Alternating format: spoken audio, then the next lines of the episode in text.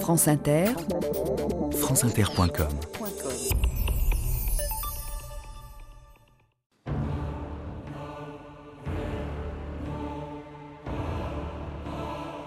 Nous sommes décidés à supprimer la politique pour la remplacer par la morale. C'est ce que nous appelons une révolution. Albert Camus, 25 août 1944. «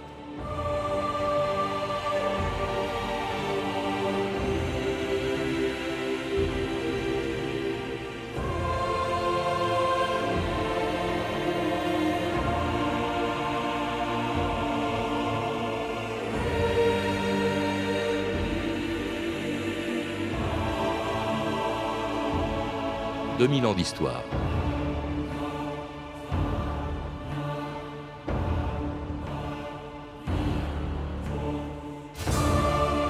Parce qu'il plaçait la morale et la justice au-dessus de la politique et des idéologies, Albert Camus fut à la fois un des écrivains les plus célèbres et les plus critiqués de son temps. Parce qu'en pleine guerre froide, cet homme de gauche avait été un des premiers à dénoncer les crimes du stalinisme.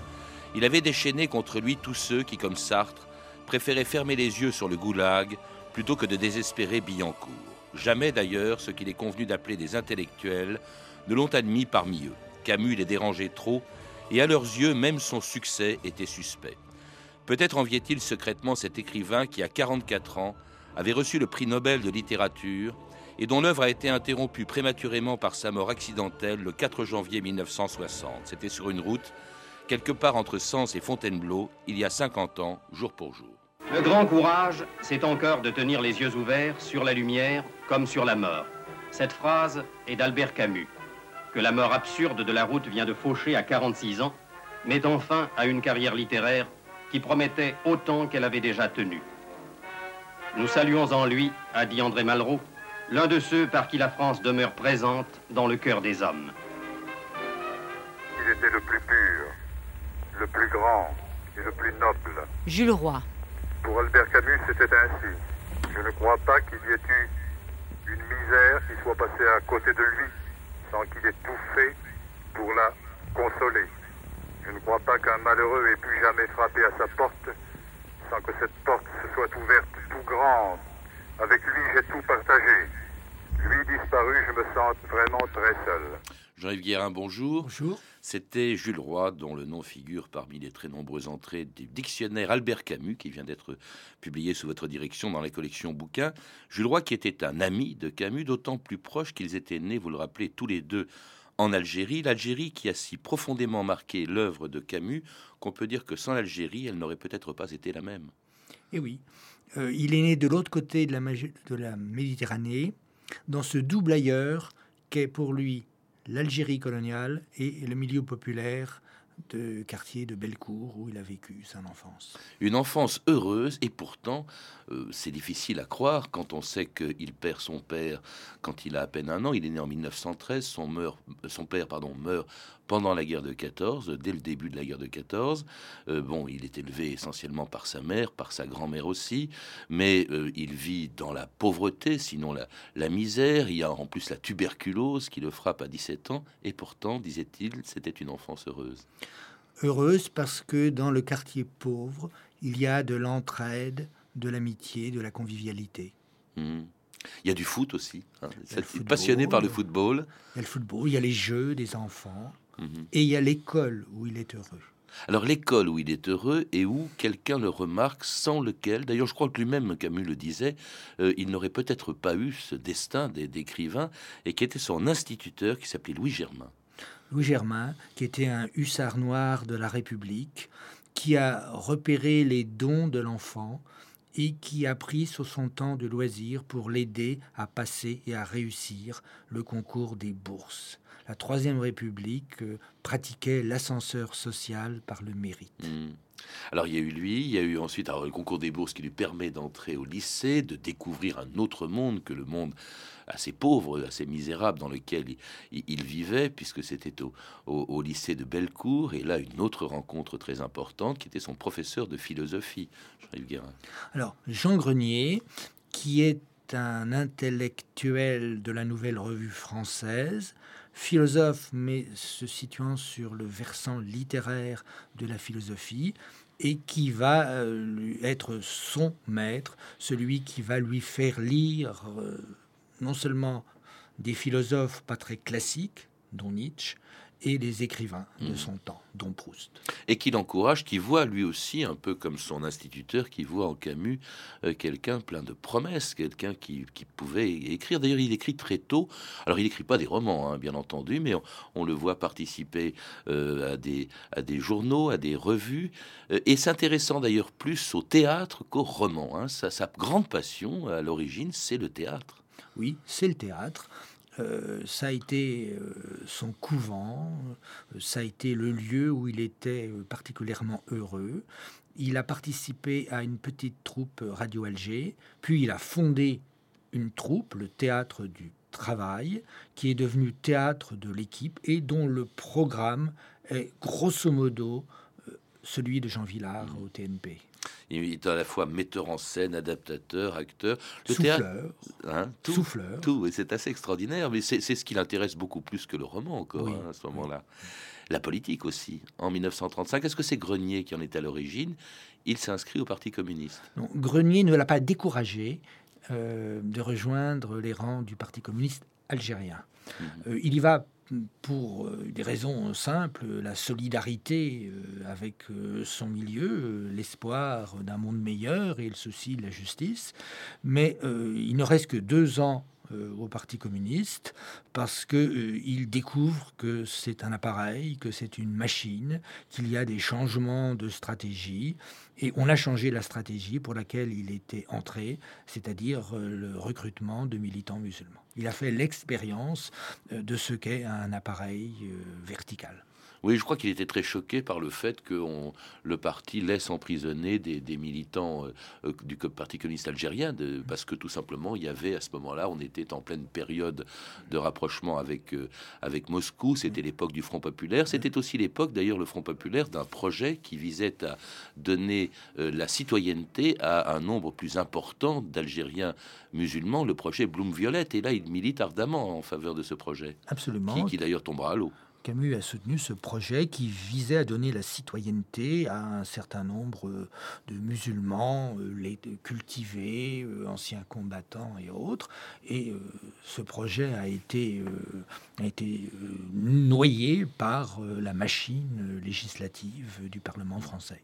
Alors, homme euh, engagé au Parti communiste, dont il se détache, vous l'avez dit, en, en 1937, euh, euh, homme de théâtre, et puis un, un romancier, un romancier qui se révèle en 1940 en écrivant le roman qui allait le rendre célèbre, L'étranger, qui commence par la mort de la mère du héros. Aujourd'hui, maman est morte. Ou peut-être hier, je ne sais pas. J'ai reçu un télégramme de l'asile. Mère décédée, enterrement demain. Sentiment distingué. Ça ne veut rien dire. C'était peut-être hier. L'asile de vieillards est à Marengo, à 80 km d'Alger. Je prendrai l'autobus à deux heures et je rentrerai demain soir. J'ai demandé deux jours de congé à mon patron et il ne pouvait pas me les refuser avec une excuse pareille. Mais il n'avait pas l'air content. Je lui ai même dit, ce n'est pas de ma faute. Il n'a pas répondu. J'ai pensé alors que je n'aurais pas dû dire cela. Il faisait très chaud. J'ai mangé au restaurant chez Céleste comme d'habitude. Ils avaient tous beaucoup de peine pour moi et Céleste m'a dit On n'a qu'une mère. Quand je suis parti, ils m'ont accompagné à la porte. J'ai couru pour ne pas manquer le départ. Cette hâte, cette course, c'est à cause de tout cela, sans doute, ajouté au chaos, à l'odeur d'essence, à la réverbération de la route et du ciel, que je me suis assoupi.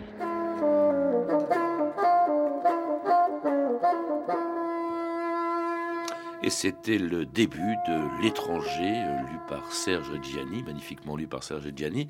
Alors un livre publié chez Gallimard en 42, écrit en 1940, et alors qui a été, qui a eu un succès absolument phénoménal. C'est par là, en fait, c'est par L'étranger que Camus entre dans le monde des lettres, euh, Jean-Yves Guérin. Alors, le succès se fait en deux temps. hein. Euh, en 1942, bon, le tirage est modeste, il y a un certain nombre de comptes rendus élogieux, mais c'est surtout après la guerre Mhm.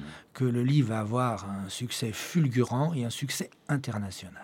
c'est certainement euh, l'œuvre française du XXe siècle, de loin, la plus traduite dans des dizaines de langues euh, de tous les continents. Et réédité plusieurs fois jusqu'à jusqu'à aujourd'hui. Comment expliquer ce succès? Qu'est-ce qui, dans le contenu de ce livre, a pu surprendre, a pu euh, se distinguer, distinguer ce livre des, autres romans à l'époque? Il y a cette chose très étrange, l'indifférence du héros euh, vis-à-vis de la mort et au moment de l'enterrement de sa mère, et puis cette indifférence aussi, ce soleil accablant l'Algérie qui le pousse à euh, tuer un Algérien sur une plage. C'est la scène la plus connue de ce livre. Alors c'est un roman à la fois classique et moderne. Il s'inscrit dans la grande tradition du roman français, mais en même temps, euh, il est contemporain euh, des romans de Sartre et des romans américains. Donc c'est un roman qui réunit au fond les deux, les deux pôles euh, de la valeur littéraire. C'est un roman remarquablement écrit avec des passages très sobres et des passages lyriques. Il est écrit en même temps, pratiquement, tout à fait en même temps, qu'une pièce de théâtre, Caligula, l'intrigue est un peu la même. C'est mhm. un héros dont la déchéance, alors Caligula, c'est un empereur romain, on le sait, mais qui, après la mort d'un être cher, là, c'est pas sa mère, c'est sa sœur, Drusilla, devient un véritable tyran. Mhm. Et chose curieuse, Camus, au fond, ne donne pas raison au tyran, mhm. mais considère qu'après tout, ceux qui subissent sa tyrannie, eh bien, en sont responsables eux-mêmes, parce qu'ils l'acceptent. Alors, il faut, faut savoir qu'il y a deux versions de Caligula. Il y a une première version que pour faire simple, on dira nietzschéenne et lyrique. Et puis il y a une deuxième version, celle qui va être jouée en 1945, qui corrige cet aspect-là et qui insiste sur le caractère despotique du personnage et euh, le fait qu'il a pris la mauvaise voie. Mmh. Il a, sa révolte est une révolte contre l'homme. Mmh. Alors il y a également écrit en même temps qu'un essai, qui est un essai philosophique, le mythe de, Sisyphe. Est-ce qu'on peut parler d'un Camus philosophe? Il disait d'ailleurs euh, euh, qu'un roman n'est qu'une philosophie mise en image. Et d'inversement, dans le mythe de Sisyphe, c'est au fond euh, précisément une philosophie, mais qu'on retrouve dans Caligula, qu'on retrouve aussi... il y a une certaine unité dans toute l'œuvre de Camus, quelle que soit la forme qu'elle prend, Jean-Yves Guérin. Alors, il se défend d'être philosophe, il préfère dire qu'il est artiste, écrivain ou journaliste, mais il y a chez lui une pensée euh, articulée autour de quelques grandes notions absurdes, révolte, euh, humanisme, euh, etc. Alors, bon, tous ces, trois, ces trois œuvres, c'est-à-dire Sisyphe, c'est-à-dire L'étranger, c'est-à-dire Caligula, sont écrits ou publiés pendant la guerre ou au début de la guerre, une guerre à laquelle il participe dans la résistance. Et c'est là d'ailleurs que on retrouve ce qu'il avait commencé à être avant la guerre et qu'il va être dans la clandestinité, à la tête euh, du journal Combat, c'est-à-dire un résistant. Oui, c'est un résistant. Il a rejoint le, réseau Combat, le journal Combat, où il, fait fonction de rédacteur en chef pendant les derniers mois de l'occupation. Mais à ses articles de combat, il ajoute un, un essai, Lettre à un ami allemand, où il justifie le recours à la résistance qu'il inscrit, chose rare, dans une perspective européenne. Mmh. Alors cette résistance, il y participe à la tête, vous l'avez dit, du journal Combat, de journal clandestin jusqu'à la libération de Paris, pendant laquelle on pouvait entendre pour la première fois la voix de Camus à la radio. Il a fallu cinq années de lutte obstinée et silencieuse pour qu'un journal né de l'esprit de résistance, publié sans interruption à travers tous les dangers de la clandestinité, puisse paraître enfin au grand jour dans un Paris libéré de sa honte. Cela ne peut s'écrire sans émotion. Cette joie bouleversée qu'on commence à lire sur le visage des Parisiens est aussi, et plus encore peut-être, la nôtre. Mais la tâche des hommes de la résistance n'est pas terminée. Il y a eu le temps de l'épreuve et nous en voyons la fin. Il nous est facile de donner son temps à la joie. Elle prend dans nos cœurs la place que pendant cinq années y a tenu l'espérance. Là aussi nous serons fidèles. Mais le temps qui vient maintenant est celui de l'effort en commun. La tâche qui nous attend est d'un tel ordre et d'une telle grandeur qu'elle nous contraint de faire taire le cri de notre joie pour réfléchir aux destinées de ce pays pour lequel nous nous sommes tant battus. Et c'est une archive exceptionnelle, le plus vieil enregistrement de la voix de Camus. C'était en août 1944. Camus, plein d'illusions sur l'avenir, c'est au même moment euh, qu'il écrit Nous sommes décidés à supprimer la politique pour la remplacer par la morale. C'est ce que nous appelons une révolution. Le, ce Camus-là est, est, encore à nouveau très très engagé, mais plein d'illusions. Nous sommes au moment de la libération. La guerre n'est même pas finie encore de la libération de la France, Jean-Yves Guérin. C'est le Camus radical de l'été 1944 mais très vite, euh, il, comprend que l'heure n'est pas à la révolution, que le contexte international et l'urgence de finir la guerre interdisent euh, une issue radicale à la libération. Et puis alors, il n'adhère pas, contrairement à son ami, c'est encore son ami à l'époque, à Jean-Paul Sartre, euh, au Rassemblement démocratique révolutionnaire de, David Rousset. Euh, c'est un homme qui ne qui n'a plus envie de s'engager dans un parti politique, semble-t-il, Jean-Yves Guérin, qui n'y croit plus. Non, il n'y croit plus. Il ne croit plus à la politique professionnelle, pour parler comme aujourd'hui. Et euh, il intervient, mais en franc-tireur, dans le débat politique. Il est significatif qu'à combat, on ne donne pas la parole aux hommes politiques. Mmh. Il annonce déjà, enfin là c'est un tout petit peu plus tard, c'est en 46, la fin des idéologies. Ça c'est quelque chose qui à l'époque a dû surprendre. On était en, pleine guerre froide, les idéologies, bah, on venait d'ailleurs d'en avoir subi quelques-unes, qui étaient le fascisme ou le nazisme, et puis c'était le moment où véritablement le Parti communiste, le communisme était encore l'idéologie du moment, partagée d'ailleurs par tous les intellectuels de l'époque. Alors il est très réticent aux passions et aux emportements idéologiques, et, euh, et sans doute parce qu'il a fait sa rupture dès la fin des années 1930. Il a beaucoup d'avance sur les auteurs de sa génération et des générations suivantes. Et il les choque, hein, il les choque. Euh, par exemple, il y a une révolte qu'on oublie toujours qui se produit à l'Est, puis il choque les intellectuels de gauche qui sont tous compagnons de route ou membres du Parti communiste. Et en 53, il y a une révolte à Berlin euh, pendant laquelle il se manifeste euh, et il écrit quand un parce que c'est une révolte écrasée par les chars soviétiques. Quand un travailleur quelque part au monde dresse ses poings nus devant un tank écrit qu'il n'est pas un esclave, que sommes-nous donc si nous restons indifférents? Alors, ce texte et les textes écrits un petit peu plus tard à propos de la Pologne et de la Hongrie expliquent qu'il est un auteur culte dans l'Europe qui fut l'Europe euh, soviétique. Hmm.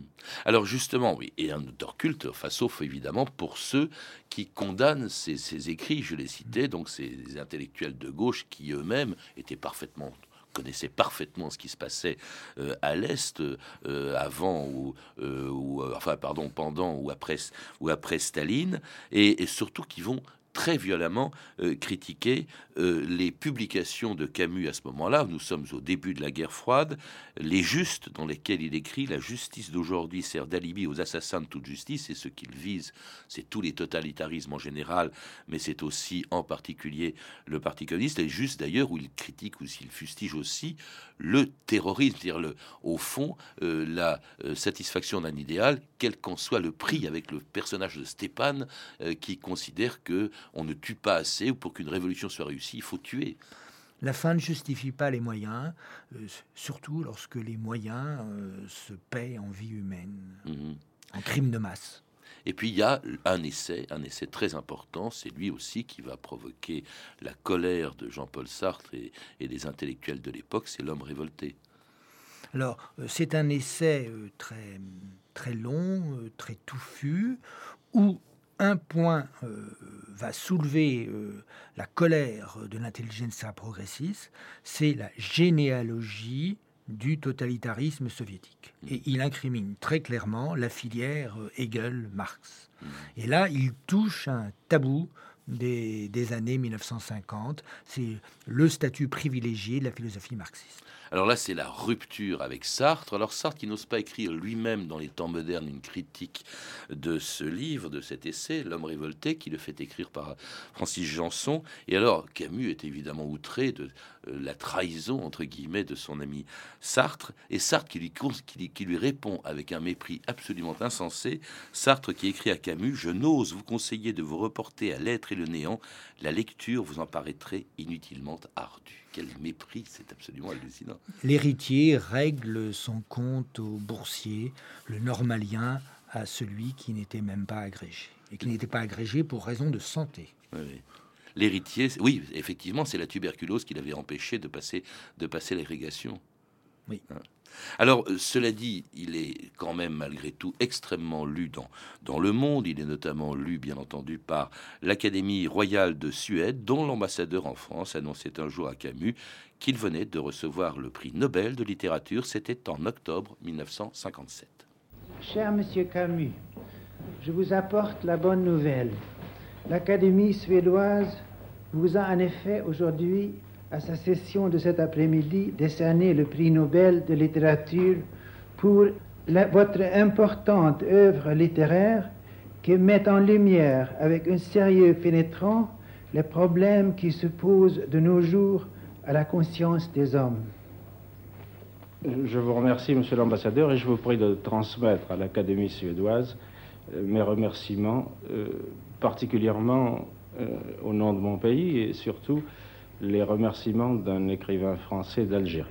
Et c'était le 17 octobre 1957, Camus apprenant qu'il venait de recevoir le prix Nobel de littérature, qu'il ira euh, recevoir en fait en décembre à, Stockholm. Est-ce qu'il aimait les honneurs, Camus? Non, pas du tout. Alors pourquoi ce prix Nobel?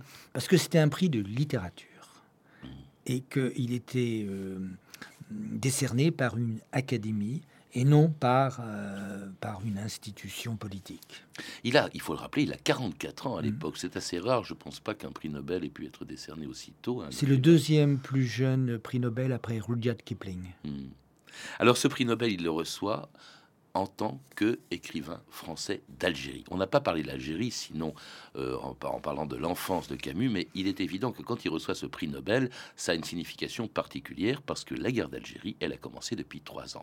Et là, Camus, vous le rappelez dans ce dictionnaire, euh, Camus est évidemment déchiré il est pied noir, il se sent solidaire de sa famille, pied noir, de, sa mère qui est pied noir. Hein. On connaît la célèbre phrase entre la justice et euh, j'aime la justice, mais je préférerais euh, ma mère à la justice. Enfin, je ne sais plus quelle est la formulation exacte.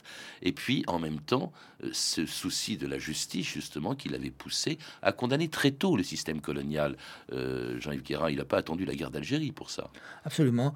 en 1939, il est jeune journaliste dans un petit journal d'Alger qui soutient ce qui reste du Front populaire, Alger républicain, et euh, il, il est reporter chargé des questions de justice, et en plus de cette attribution, il va faire un grand reportage, Misère de la Kabylie, où il montre l'envers de la colonisation, la faim, la misère, euh, le non-développement. Mmh. Et ça, c'est un texte pionnier c'est un texte pionnier. Euh. Alors la guerre se déclenche et évidemment euh, les pieds noirs dont il fait partie, euh, les pieds noirs vont lui reprocher justement d'être un, réformateur, un progressiste, de souhaiter justement. Enfin, quelle est sa position vis-à-vis par exemple de l'indépendance que réclame le FLN Alors, il cherche un compromis qui sauvegarderait le caractère pluriel de l'Algérie. Ce compromis n'est plus possible apparaît 1945 après les émeutes de Sétif. Euh, il se méfie du FLN et de son potentiel islamo-totalitaire. Et il se méfie en général des nationalismes, du nationalisme algérien comme du nationalisme français qui se manifeste chez les pieds noirs. Homme de gauche, il pense à une euh, solution économique et sociale. En ce sens, il sous-estime euh, l'enracinement euh, national du FLN. Hmm. Alors, il, bon, c'est quand même un déchirement. Il se rend bien compte qu'au fond, c'est une tragédie, et que contre une tragédie, on ne peut rigoureusement rien faire. Il est désespéré. Il mourra avant la fin de la guerre d'Algérie, très violemment attaqué, là encore, par ce qu'il appelait la société intellectuelle, dans un discours qu'il avait prononcé quelques jours après avoir reçu son prix Nobel. J'essaie en tout cas, solitaire ou non, de faire mon métier. Et si je le trouve parfois dur, c'est qu'il s'exerce principalement dans la ces affreuse société intellectuelle où nous vivons, où l'on se fait un point d'honneur de la déloyauté, où le réflexe a remplacé la réflexion, où l'on pense à coups de slogan et où la méchanceté essaie trop souvent de se faire passer pour l'intelligence. Je ne suis pas de ces amants de la liberté qui veulent la parer de chaînes redoublées, ni de ces serviteurs de la justice qui pensent qu'on ne sert bien la justice qu'en vouant plusieurs générations à l'injustice. Je vis comme je peux dans un pays malheureux, riche de son peuple et de sa jeunesse, provisoirement pauvre dans ses élites, lancé à la recherche d'un ordre et d'une renaissance à laquelle je crois. Sans liberté vraie et sans un certain honneur, je ne puis vivre. Voilà l'idée que je me fais de mon métier.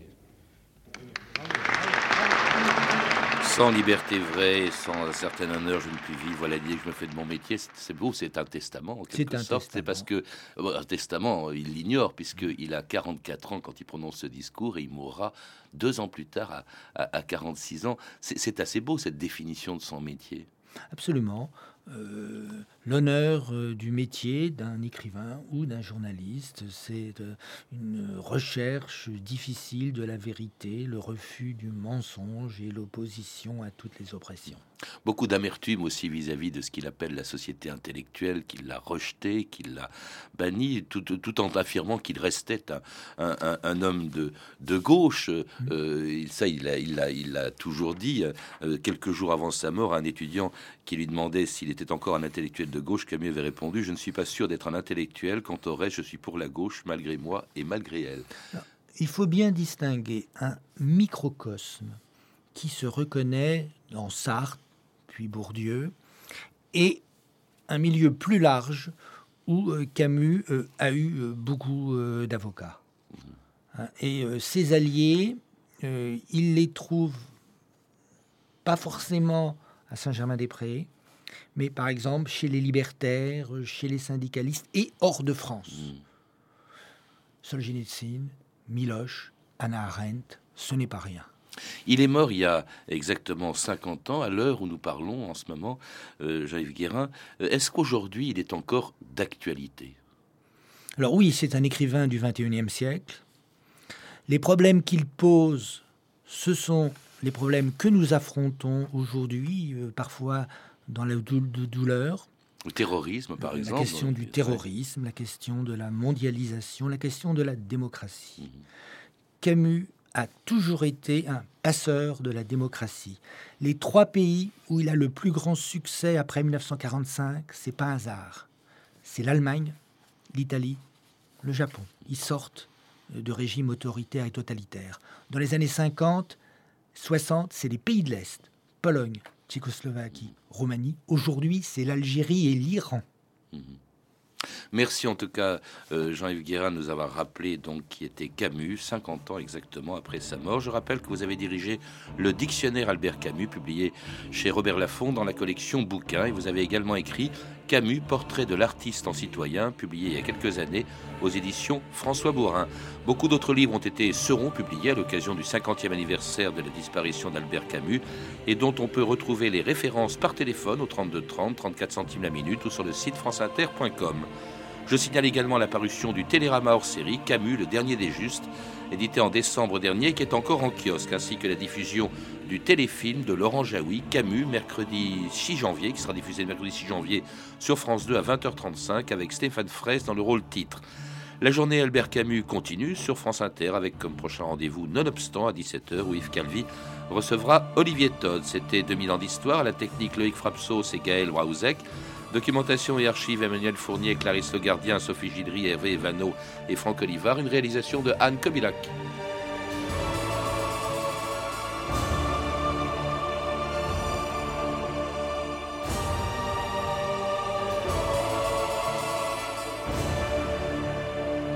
Demain, dans 2000 ans d'histoire, la ligne Maginot.